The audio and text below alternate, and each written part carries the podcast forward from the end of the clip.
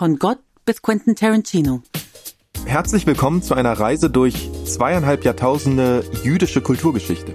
Ich bin Mirjam Wenzel, Direktorin des Jüdischen Museums Frankfurt. Und ich bin Max Czolek, Lyriker, Publizist und Ideengeber unserer gemeinsamen Ausstellung Rache, Geschichte und Fantasie. Heute unterhalten wir uns mit Frederik Musal. Er ist seit 2015 Professor für jüdische Philosophie und Geistesgeschichte an der Hochschule für jüdische Studien in Heidelberg. Frederik ist eine der Edelfedern beim Yalta Magazin und schreibt nicht nur dort viel über Popkultur und Comics, zuletzt auch im Fernsehen für eine Art Dokumentation zu jüdischem Humor. Das ist nicht zuletzt der Grund, dass wir ihn heute zu einem Podcast mit dem Titel Superrächer eingeladen haben. Frederik, du bist Comic-Fan und Forscher. Wie passen jüdische Geistesgeschichte, also das Lesen und Interpretieren von Texten und Comics, also Text- und Bilderzählungen, zusammen? Ehrlich gesagt sehe ich da kaum einen Unterschied zwischen den beiden. Also kulturwissenschaftlich würde ich sagen, kann ich auch Bild als Text lesen oder Text als Bild, je nachdem. Ähm, ich muss sagen, das ergänzt sich eigentlich sehr gut. Von daher würde ich, glaube ich, die Frage zurückgeben und fragen, wie kann man das nicht zusammenbringen? Vielleicht ist das aber auch ein Stück weit das Problem der jüdischen Studien heutzutage, dass sie oftmals immer noch in sehr klassischen Kategorien denkt. Und ich glaube, es wird Zeit, das auch etwas aufzusprengen und sich stärker eigentlich auch Gegenwartsthemen zu widmen. Das heißt, du bist also auch Professor für jüdische Comics. Das versuche ich. Das ist mein Traum. Wenn der Lehrstuhl irgendwann mal ausgeschrieben wird, dann gehört er dir. Ist er reserviert. Sehr schön. Aber gibt es denn sowas wie äh, jüdische Comics? Jüdische Comics gibt es schon. Also beziehungsweise anders. Man muss, glaube ich, fragen, geht es um eine Essentialisierung von Comics oder geht es um die Frage, wie, wie Jüdisches im Comic repräsentiert wird? Und ich finde, das ist eine zentrale Frage, weil ich die Frage nach jüdischen Comics nicht immer danach stellen möchte, sind nun die Figuren, die darin auftauchen, dezidiert jüdisch. Das Jüdische kann man manchmal auch in ganz anderen Elementen finden, die zum Beispiel in den Comics vorkommen. Deswegen ist, glaube ich, so die Frage nach, gibt es das jüdische Comic? Wenn ich das vielleicht beantworten würde, würde ich sagen, okay, die Comics von Jean Swar könnte man als jüdische Comics äh, bezeichnen, weil das Judentum spielt nach außen eine sehr starke Rolle. Jean Swar ist jüdisch, so da passen die Einzelteile zusammen. Aber ich glaube, ich würde es nicht nur darauf reduzieren wollen.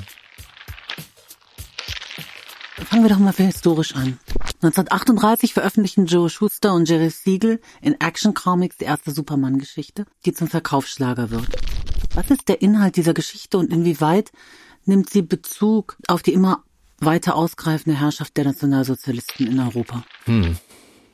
Ehrlich gesagt gar nicht so einfach zu beantworten, denn die sozusagen erste Ausgabe von Action Comics, in der ähm, Superman nur einen Teil ähm, eigentlich der dargestellten sozusagen Strips ist, ist es eigentlich so eine sehr klassische Origin Story. Also es wird die Geschichte erzählt von Superman und seinen Kräften, ähm, wie er von diesem anderen Planeten dann ähm, auf die Erde kommt, diese Exodus-Geschichte, aber nur in sehr kurzen Bildern, in sehr kurzen Sequenzen. Und danach geht es eigentlich in an weiteren kurzen Sequenzen um so eher so klassische Topoi. Superman rettet eine Frau vor ihrem gewalttätigen Ehemann, trifft auch schon gleich Louis Lane, seine spätere Love Interest und rettet die auch vor Gangstern, die alle Butch heißen, was auch so ziemlich typisch ist für die Pulp Literatur ähm, der Zeit. Ähm, er schnappt sich dann noch einen korrupten Senator, glaube ich, ähm, den er dann irgendwie entlarvt, weil er mit dem irgendwie äh, über das Kapitol fliegt und dem sonst was androht. Eigentlich würde ich sagen, hat das wenig damit zu tun. Es geht erstmal wirklich um diese, diese Etablierung dieser Figur. Aber ist jüdisch markiert, oder nicht? Nein, ähm, ich glaube, da, man müsste ein Stück weit ausholen. Ähm, diese Elemente, die sich in der Figur Superman zeigen, und wenn man danach fragt, wo kommen diese, diese Vorstellung von dieser Superkraft und dieser Superstärke, die damit verbunden sind, ähm, vielleicht für das, ähm, für die richtige Sache dann auch einzutreten. Ähm, da kann man natürlich vor, biblische Vorbilder nehmen. Man kann zum Beispiel Shimshon, Samson so als eine Figur nehmen mit so einer Superkraft, aber auch mit einer, einer Superschwäche, die damit verbunden ist. Bei Shimshon sind es die Haare, bei ähm, Superman ist es dann das Kryptonit, was in diesem, diesem ersten Comic meines Erachtens noch nicht so eine starke Rolle spielt. Aber, und das ist, glaube ich, wichtig, das ist diese, diese, eigentlich diese, diese Vorstellung dieses Supermannes, weil das bezieht sich auf Nietzsche eigentlich. Also bevor Siegel und Schuster eigentlich mit Superman anfing, war Superman eigentlich ein Schurke. Die allererste Erwähnung von Superman ist in The Reign of Superman. Und da ist eigentlich Superman ein glatzköpfiger Schurke, der über Superkräfte verfügt. Später, was dann ein Stück weit zu Lex Luthor auch wird mit dieser Glatze, mit diesen archetypischen Symbolen des, des Schurken. Ähm, aber es geht eher um diese Nietzscheanische Vorstellung.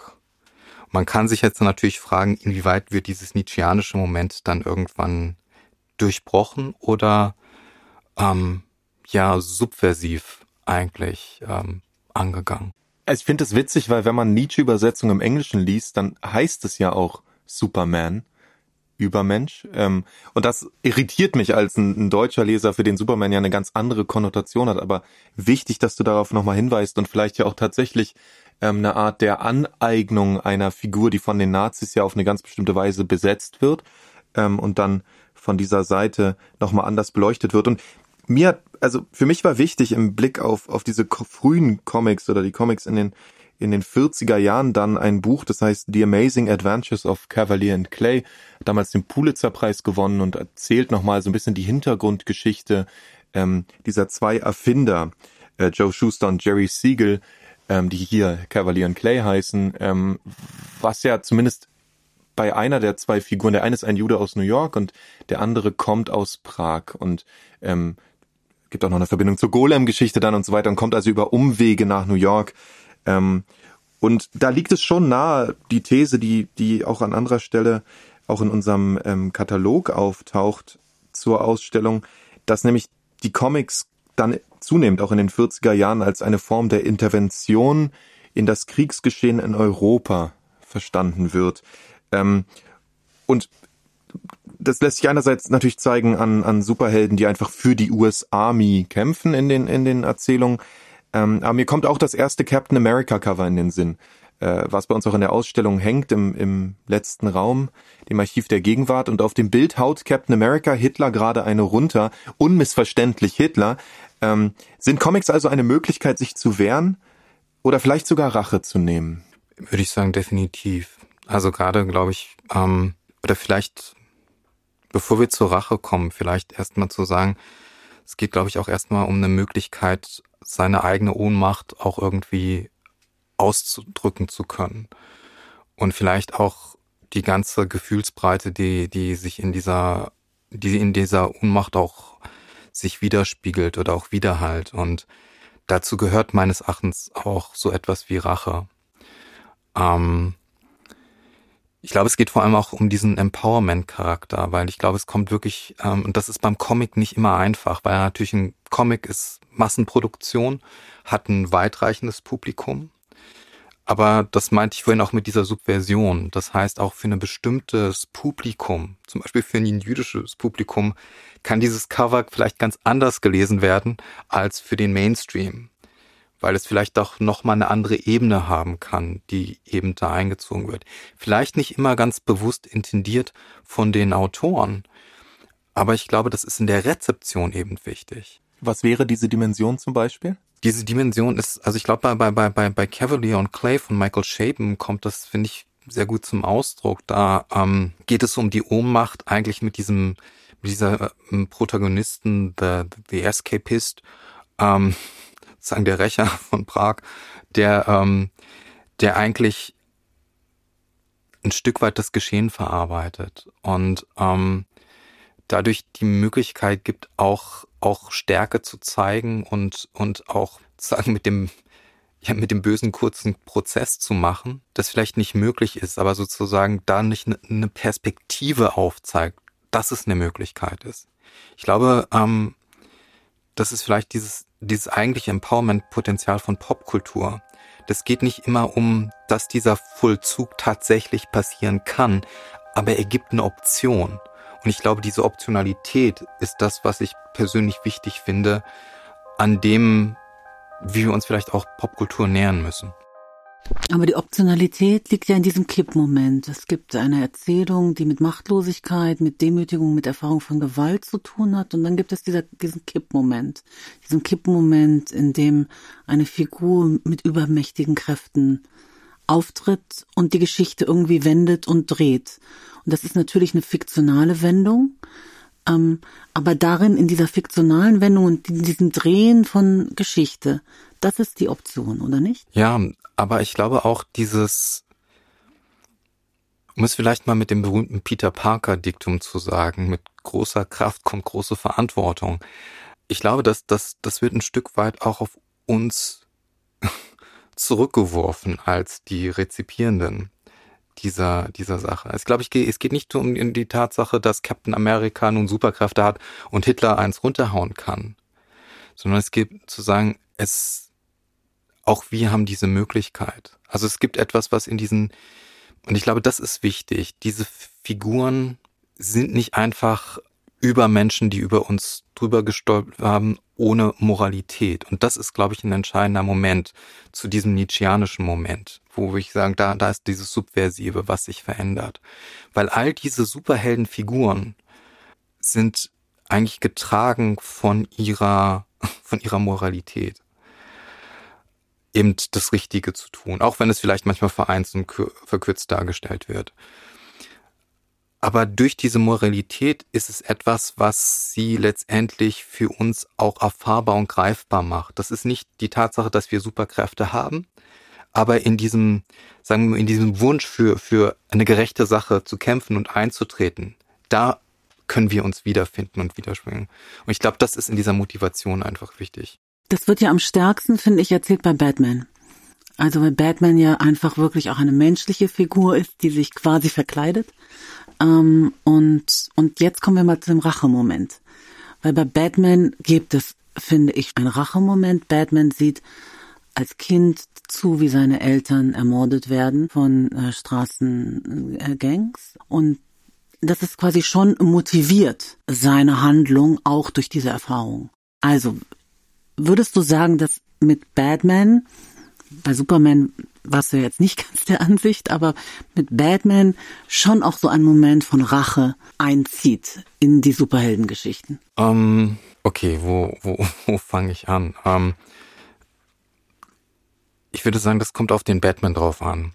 Und das sage ich sehr bewusst, weil natürlich Comic-Serien, es gibt verschiedene Serien, es gibt auch immer verschiedene so narrative Ebenen, die damit verbunden sind wenn wir sozusagen diesen Frank Miller Dark Knight haben, dann ist dieses Motiv der Rache ein sehr bestimmendes Moment.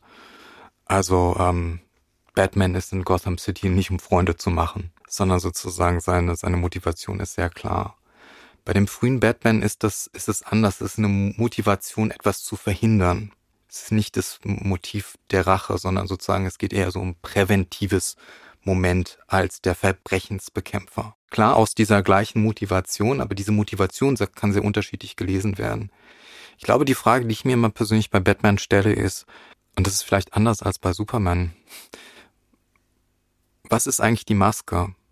Ist das dieses Fledermauskostüm oder ist das Bruce Wayne? Und da bin ich mir manchmal ehrlich gesagt nicht sicher, weil ich denke, eigentlich ist, wenn er dieses Batman-Kostüm anhat, dann trägt er sich selber sozusagen auf der Haut. Es ist eigentlich wirklich so, es ist so die, die, die umgekehrte Variante ähm, von, von, ähm, von Superman im, im wahrsten Sinne des Wortes. Ja, man könnte ja auch sagen, das ist vielleicht auch die Spannung zwischen äh, einem jüdischen Selbstverständnis, die Konolam-Reparatur der Welt und der realen Erfahrung von Ohnmacht oder Macht, aber immer der konkreten Zeitlichkeit der eigenen Gegenwart, in der man sozusagen Bruce Wayne sein kann oder das kleine Kind unterm Bett, aber man ist sozusagen eins von beiden. Und ich, also ich sehe das auch bei X-Men, finde ich es besonders stark, so diese Spannung zwischen dem, was man versteckt irgendwie so mit sich trägt als, als Aufgabe und dem, was real auch an Diskriminierung stattfindet, obwohl eigentlich diese Aufgabe so nobel ist. So.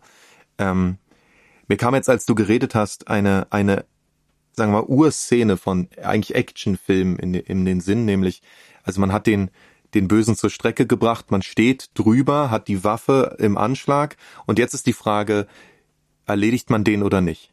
Also sozusagen, wird die Rache genommen oder nicht? Und häufig ist ja dann, Hollywood erzählt dann häufig, sie wird nicht genommen. Die wahre Größe existiert darin, die Rache nicht zu nehmen. Und ich, vielleicht, das, was du jetzt gerade gesagt hast, vielleicht ist es gar nicht nötig. Auch künstlerisch muss man gar nicht so moralisch sein. Vielleicht ist selbst das Nehmen der Rache in dem Moment immer noch etwas, was mir die Möglichkeit gibt, durchzuspielen, was es bedeuten würde, diese Rache zu nehmen. Und es ist eine Rache, die ich nehmen könnte, aber nicht nehme, ist etwas anderes als eine, die ich nie nehmen konnte. Geht es so in eine Richtung, die du, die du meinst, mit welche, welches Verhältnis in, in dieser narrativen Comic-Ebene liegt zu dem, was, was Menschen dann, dann real an Erfahrung von Ohnmacht haben und Empowerment? Ja, vielleicht ist es in dem, was du sagst, in diesem Moment, in dem ich vielleicht sagen alles vor mir habe. Sagen der der Schurke liegt am Boden und ich meine die klassische Szene ist ähm, der Held oder die Heldin schießt zwei Schüsse daneben. Das heißt, es gibt so eine Art, sagen die, dieses Moment entlädt sich. Es kommt zu einer, es kommt in gewisser Weise zum Abschluss. Also etwas wird vollzogen. Aber vielleicht das, was vollzogen wird, ist nicht, dass dann derjenige eben erschossen wird oder so, sondern aber sozusagen durch das Abziehen des, des Triggers ähm, gibt es trotzdem eine Art Vollzug. Und es wird trotzdem eine andere Möglichkeit gewählt. Und ich glaube, es ist so, was, was ich glaube ich, oder was mich persönlich eigentlich so an, an bestimmten Geschichten immer am meisten fasziniert, ist, dass das Entscheidende ist das Moment davor, nämlich diese ganze Widersprüchlichkeit eben offen zu legen und sagen, so einfach ist das nicht. Und ich glaube auch, auch das, was man vielleicht, wenn ich jetzt mich dem Thema Rache annähe, es ist nicht etwas, es ist weder einfach, noch kann man das vereinfachen darstellen als, als was es ist, sondern es ist eine, ist eine höchst widersprüchliche Sache, in der die einen immer wieder auch mit dieser eigenen, vielleicht mit der eigenen Frage nach der eigenen Moral stellt vielleicht aber dann auch in dieser ganzen Ambivalenz aufführt, wirft, dass Moral etwas, kon äh, etwas Konventionelles ist. Das heißt, ich kann auch, wenn ich Batman nehme, ich kann als der einsame Rächer auch meinem eigenen Kodex folgen. Der muss nicht konform gehen mit, mit, mit einer Moralvorstellung, die Gesellschaft hat. Aber sozusagen diesem eigenen Kodex treu zu bleiben, ist ein wichtiges Moment der eigenen Moralität. Und das zeigt sich gerade auch in diesen Dark Knight-Episoden von, von, von Miller, wo Batman auch, auch, auch sozusagen die Schurken umbringt. Auch ziemlich kaltblütig, wie man sagen würde. Aber es geht um diese, es geht um diese, sozusagen, diese eigene Moralkodex ist gesetzt. Eine jüdische Legendenfigur, ähm, die ja ihren eigenen Moralkodex setzt, äh, ist Golem. Golem, die Golem-Legende, ähm, die ähm, ja sozusagen eine, Genese hat, in der sie immer noch mal ganz verschiedene Konnotationen bekommt. Ursprünglich hat sie ja auch etwas damit zu tun bei den Chassidei Ashkenaz mit der mit der Potentialität des Menschen etwas Gottgleiches zu schaffen.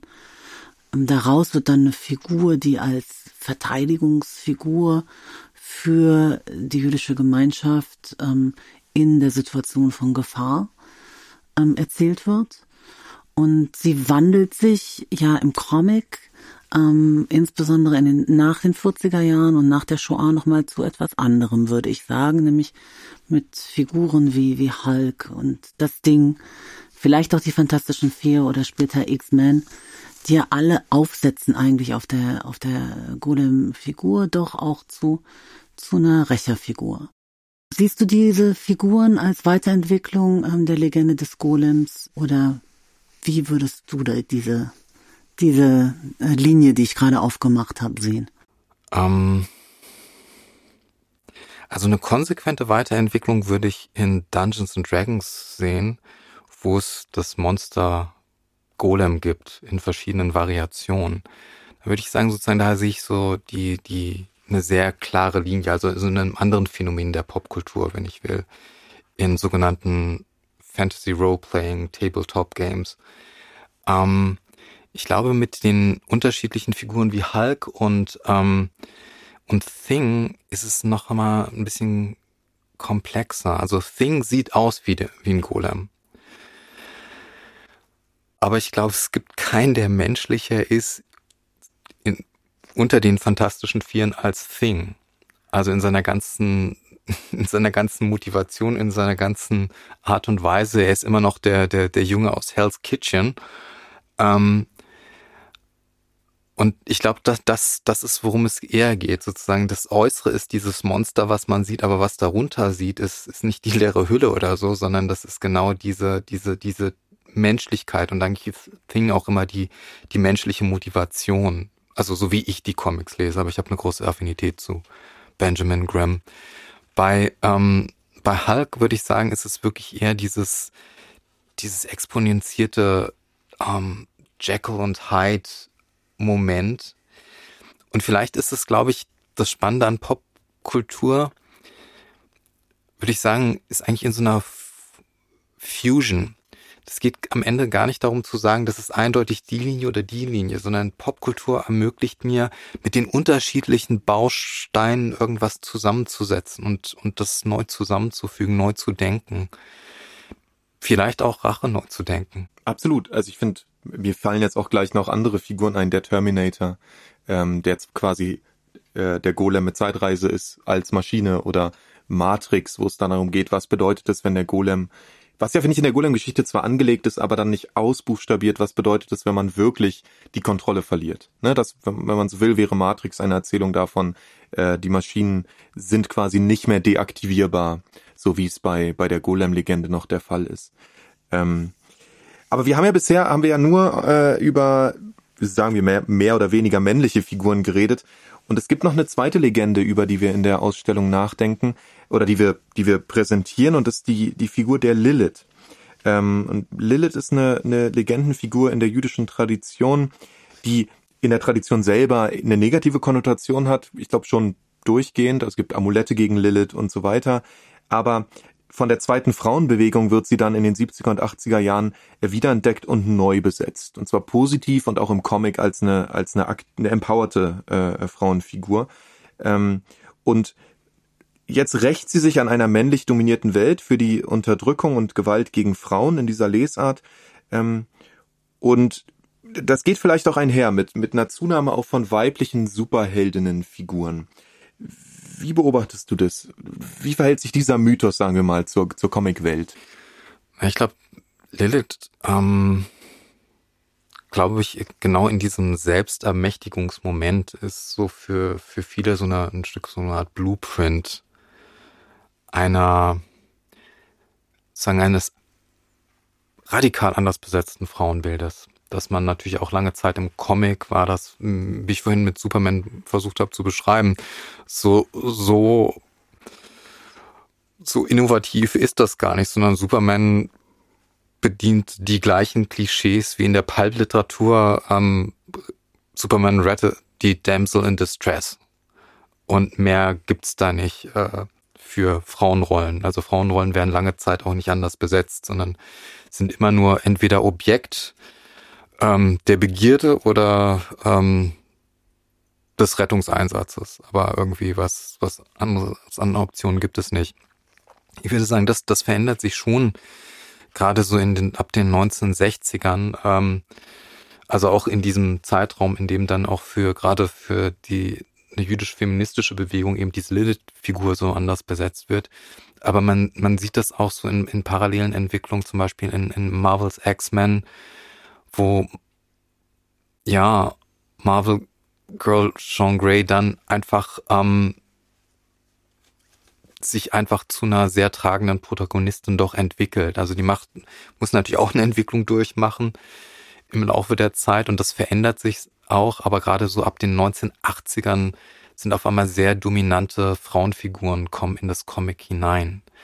Und das ist, da würde ich sagen, das ist wiederum auch das Spannende an, an, an Popkultur, dass Popkultur natürlich nicht so ein langes Moment von Reflexion braucht, um das erst wieder historisch verarbeitet irgendwie hineinzubringen, sondern kann unmittelbar darauf reagieren. Und also gibt es an dieser Stelle, und das ist wirklich eine, eine offene Frage, gibt es einen Rückkopplungseffekt aus dieser Comicwelt jetzt zurück in eine Deutung jüdischer Tradition? Also hat die schnelle und sozusagen nicht so reflexionsreiche Entwicklung im Comic dann auch eine Bedeutung für die Art und Weise, wie die Lilith-Figur in der Tradition oder wie die Position von Frauen in einem religiösen Kontext gedacht wird. Siehst du da Bezüge?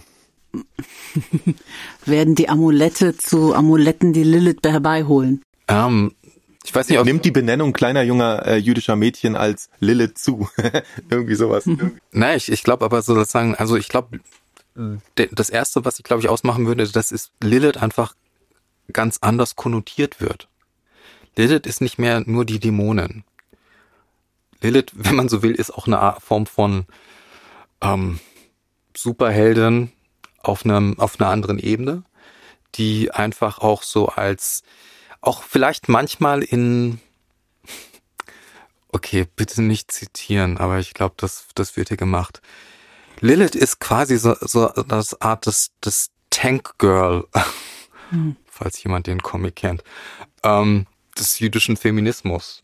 Also hm, ja, aber was ich interessant finde, in den, würde ich doch sagen, etwas traditionelleren Comics, die auch sozusagen Female Agency erzählen wollen, haben die weiblichen Figuren ja ähm, andere Namen. Dreidel, Mädel, Shabbos Queen, Matzah Woman.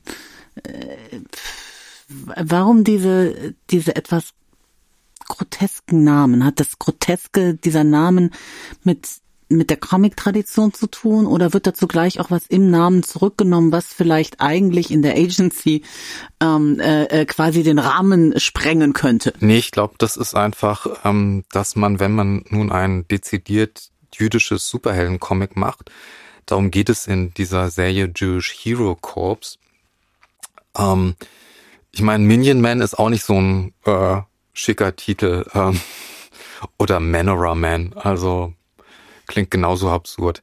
Klar, ich glaube, es geht so ein bisschen um die, die, die, die, die Absurdität. Da geht's, glaube ich, eher so, da muss irgendwas mitschwingen, was irgendwie so auf Mitzvah, auf Gebot hinweist und das damit verbunden ist. Wobei Matza Woman die coolste ist, weil ähm, die ist unzerstörbar. Es sei denn, sie wird irgendwie, keine Ahnung, 22 Minuten unter Wasser gehalten, weil dann fängt das an zu, Matze an zu säuern und dann ist sozusagen der Kryptonit-Effekt äh, gegeben. Aber das sind Comics, die wirklich für ein ähm, dezidiert, sagen wir mal, modern orthodoxes Publikum sind, die natürlich ähm, auch, würde ich sagen, auch ein Anrecht auf eigene Superhelden und Heldinnen-Varianten haben und dieses versuchen irgendwie ein bisschen koscher zu machen. Als jetzt, würde ich sagen, so eine etwas 90, 60, 90 klassische Optik äh, in anderen Comics. Also es ist sozusagen, das sind jüdische Superheldinnen mit Sniut, mit ähm, Modesty. Ich würde gerne nochmal sozusagen zeitlich ein bisschen zurückgehen ähm, auf einen Comic, der eine sozusagen echte Erfolgsgeschichte ähm, erfahren hat und ähm, nicht nur in Anführungszeichen in jüdischen Kontexten rezipiert wurde. Und das ist A. Spiegelmann Maus, ähm, die Geschichte eines Überlebenden. Das ist ja heute ähm, einfach eine der bekanntesten Darstellungen der Shoah im Moment äh, gerade wieder sehr in den Medien ähm, durch diese Entscheidung da in Tennessee, ähm, dass es von der Schullektüre äh, genommen werden äh, sollte. Und ähm, Art Spiegelmann hat nun seinerseits, äh, ähm, ist ja nicht sein erster Comic, jemand, der intensiv äh, insbesondere die Horrorcomics der 50er Jahre äh, rezipiert hat, in Teilen auch in den Magazinen selber vorher veröffentlicht hat und ähm, und zwar rezipiert hat auch als eine ähm, jüdische Reaktion auf den Holocaust. Und in diesen Horrorcomics äh, der 50er Jahre und den entsprechenden äh, Fanzines, die heute ja auch gar nicht mehr so bekannt sind, spielt für ihn ein Comic ähm, eine große Rolle, den ich wirklich auch herausragend finde. Das ist Bernard Quickstein, Master Race. Der ist auch ein wichtiger Comic in, in unserer Ausstellung. Vielleicht magst du erzählen, wovon er handelt und was ihn deiner Ansicht nach auszeichnet, wenn ihn etwas auszeichnet? Ich meine, ähm, man hat diesen, diesen, eigentlich ist es ein Strip, muss man dazu sagen.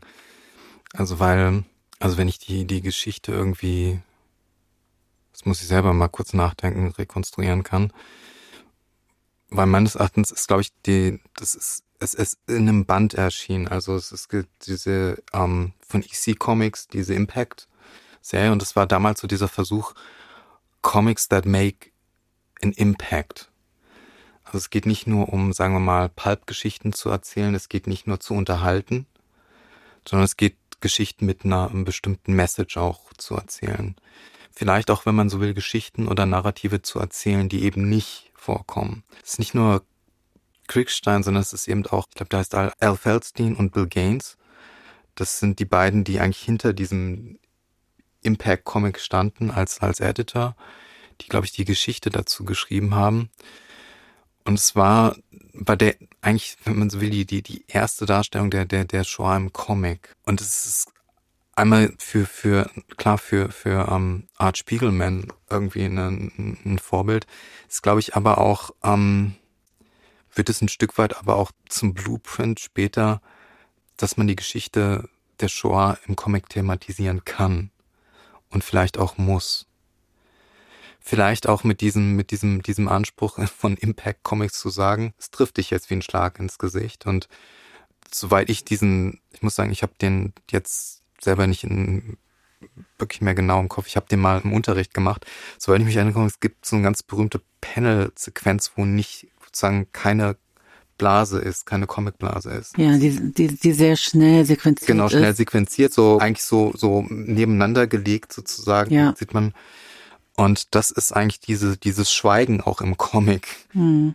Ist dann auch nochmal sehr wichtig geworden, ähm, ikonisch geworden für, für eine bestimmte Form von Erzählung im Comic. Hm. Ich, ich glaube, was ich das Starke an, an dem Comic finde, er fängt, er hat ja eine, erstmal eine starke, sagen wir mal, Über-Ich-Stimme. Es spricht eine starke Stimme äh, die Hauptfigur an. Die Hauptfigur äh, sitzt äh, in der U-Bahn und hat dann irgendwie so Art Flashbacks und ähm, ähm, und es wird immer deutlicher, dass sie eben Flashbacks an, an das Dritte Reich, dann gibt es diese merkwürdigen Flashback, der schon äh, an die Nürnberger Parteitage erinnert und da ist einem schon so ein bisschen komisch und dann äh, dann kommt eine andere Figur in die äh, in die U-Bahn und dann gibt es diesen Moment der Gegenüberstellung und in diesem Moment der Gegenüberstellung stellt sich heraus, dass die Figur, die die ganze Zeit angesprochen wird, als du äh, so und so, ein KZ-Kommandant äh, äh von von Bergen-Belsen ist. Genau. Und dieser Kippmoment äh, in, in diesem Comic, ähm, als er dann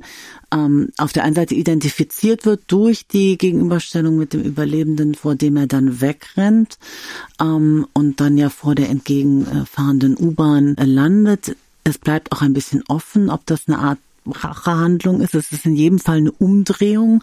Es ist auf jeden Fall geschieht ihm sowas wie eine gerechte Strafe, äh, weil klar ist, dass er KZ-Kommandant ist und das geschieht ihm in der Gegenüberstellung mit dem mit dem äh, Überlebenden äh, äh, des Lagers, den er vorher gedemütigt hat. Und auch das wird erzählt.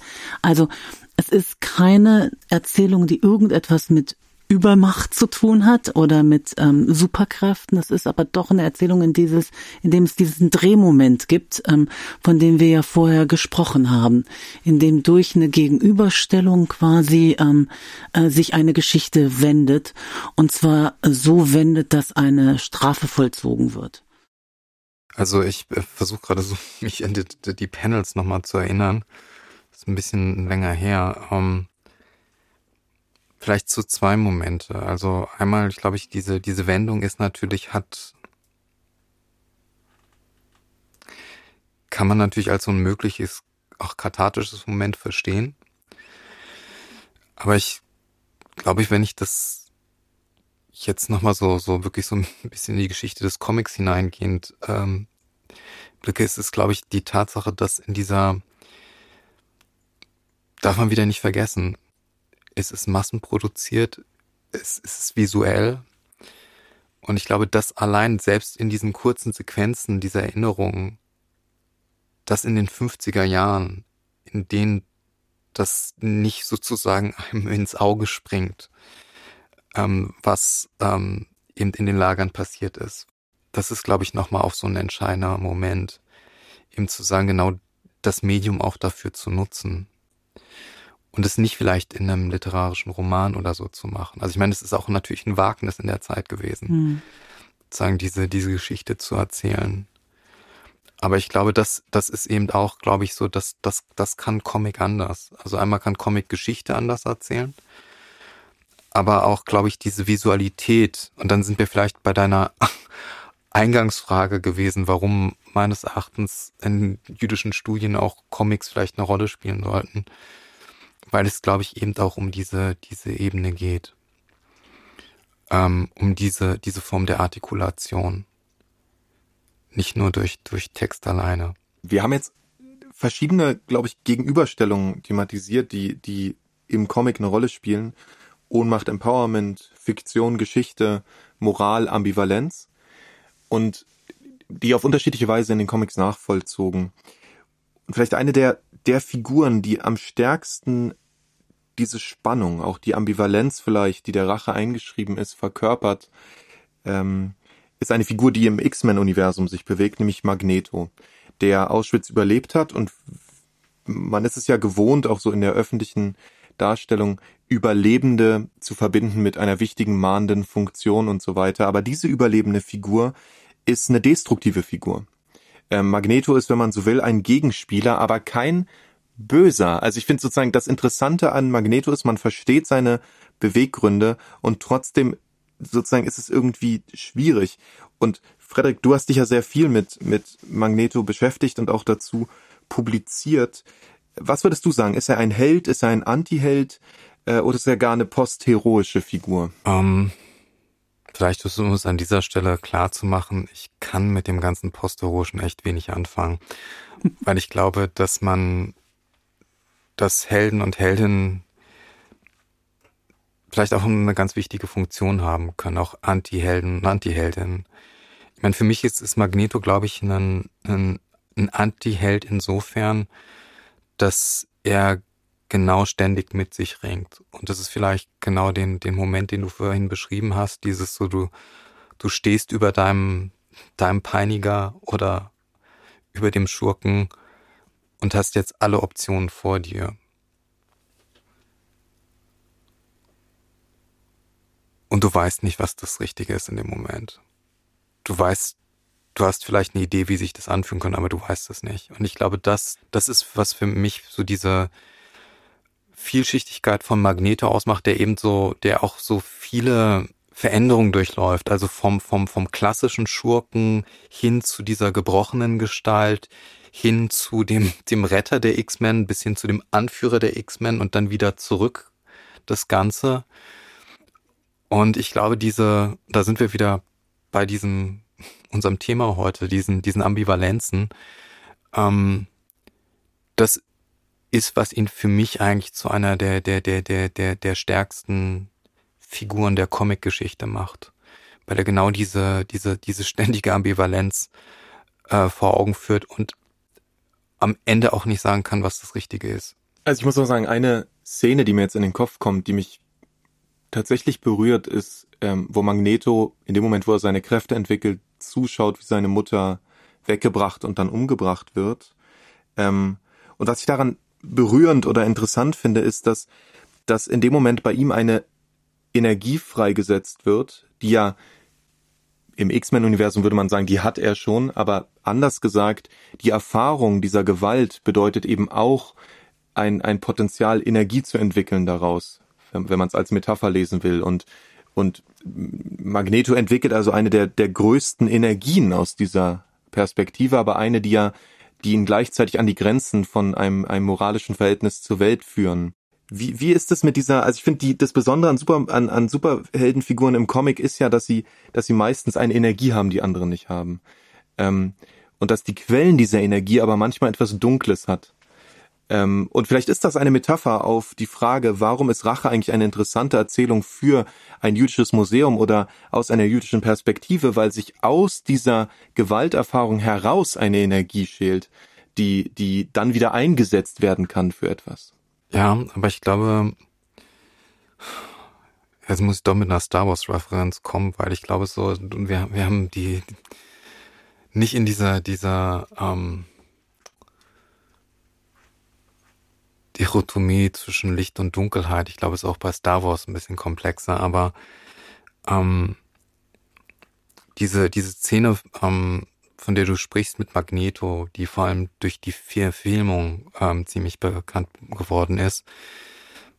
Ich glaube, es ist wichtig dann noch zu erzählen, dass genau bei X-Men First Class eben diese berühmte Szene gibt, wo er, er soll dann äh, so eine Satellitenstationen umwenden, um seine Kräfte zu fokussieren. Und das klappt nicht. Und ähm, Professor Xavier sagt ihm dann, denke an einen bestimmten Moment. Und er denkt, ich muss jetzt überlegen, es sind es die Chanukka-Kerzen, glaube ich, die sie, äh, die er sieht, wie seine Mutter mit ihm die Chanukka-Kerzen anzündet. Das wird dann sozusagen das positive Moment, was das auch freisetzen kann. Also er hat beide Momente. Ich kann aus sozusagen diesem Trauma die Kraft ziehen und ich kann aus diesem positiven Moment die Kraft ziehen. Aber das Wichtige ist letztendlich die Entscheidung und das ist vielleicht, ähm, um das auf die Ausstellung zurückzubringen und vielleicht dieses Thema Rache zurückzubringen. Für mich persönlich ist eigentlich das, das jüdischste aller Momente ist nicht das Resultat, sondern es ist das Moment der Entscheidung, vor der man steht. Gibt es für dich einen Lieblingscomic, in dem dieses Moment der Entscheidung erzählt wird? Jetzt, jetzt rattet mein Kopf, glaube ich, der, der, der, ähm, ich glaube, es, es würde nicht sagen, ein, ein Lieblingscomic. Ich glaube, für mich ist X-Men einfach eine der, der wichtigsten Serien, weil dieses Diktum von Professor Xavier, was vielleicht erstmal so plakativ daherkommt, aber es ist nicht ist, zu sagen, to serve and protect a world that fears and hates them. Also sozusagen sich für, für die Menschheit einzusetzen, die einen verfolgt und hasst. Obwohl irgendwie alle Vernunft dagegen spricht. Eigentlich auch das zu tun. Also eigentlich sozusagen ist, ist dieses Xavier-Moment auch ein ziemlich paradoxes Moment. Und ich glaube, darin nicht die, die, die eigene Humanität zu verlieren. Ehrlich gesagt, ist es das stärkste Moment von Rache, was man haben kann. Nämlich das nicht zuzustehen, dass man sozusagen die eigene Humanität verliert. Also, Rache ist für dich? Ja. Vielleicht nicht. Vielleicht eben genau diesen Verlust der eigenen Humanität zuzulassen. Ähm, die eigene Würde aufrechtzuerhalten. Sich dadurch nicht brechen zu lassen. Ist vielleicht eher so mehr Defiance, wie man sagen würde, als, als, als Rache, aber das ist, was für mich am Ende ist. Rache ist für dich, Rache nicht zu üben glaube ich, geht nicht um, um den, den, den, für mich ist das sozusagen die Motivation, glaube ich, und die sehe ich, glaube ich, auch in diesen ganzen Comic-Helden und Heldinnen, die für mich wichtig sind, sagen, ich kann die, die Motivation haben, dass ich sage so, I, I stick it to you. Also ich lasse das nicht zu. Sagen, dieser Impuls kann so etwas wie Rache sein, zu sagen, hey, also we get even. Aber ich glaube, es bedeutet auch, in dem Moment zu sagen, aber du bringst mich nicht an die, die, vielleicht an den Punkt, wo du mich haben möchtest. Super schön. Ähm, ich kann damit sehr viel anfangen als, als Autor eines Buches, was Desintegration heißt. Also um sozusagen auf eine Augenhöhe zu kommen, ist eine Entfernung notwendig. Und um zu etwas wie einer vielleicht jüdischen Menschlichkeit zu kommen, ist das Konfrontieren mit dieser Dunkelheit, mit dieser Rache, äh, mit diesem, mit dieser Situation wichtig. Und das kann vielleicht das Comic tun, mit dieser Energie auch ähm, zu gucken und zu sagen, wenn wir die Inhumanität thematisieren als, als eine Sache, die uns eingeschrieben wird oder die, die eine, eine Rolle spielt in diesen Gewalterfahrungen, dann ist eine Rache, die man nicht nimmt, eine, die man hätte nehmen können und eben nicht eine, vor der man ohnmächtig stand. Vielen, vielen Dank für das schöne Gespräch. Vielen Dank, äh, Mirjam, wieder für diese, für diese gemeinsame äh, Unterhaltung. Meine sehr verehrten Damen und Herren, liebe Verbündete, nächste Folge sprechen wir mit Daniel Kahn, einem New Klezmer Sänger, einem äh, Regisseur, einem Lyriker aus Detroit, der seit äh, fast zwei Jahrzehnten in Deutschland wohnt, über Musik und Rache und die Folge wird heißen Six Million Germans. Also schalten Sie wieder ein für unseren nächsten Podcast zur Rachausstellung. Schön, dass Sie und ihr dabei seid.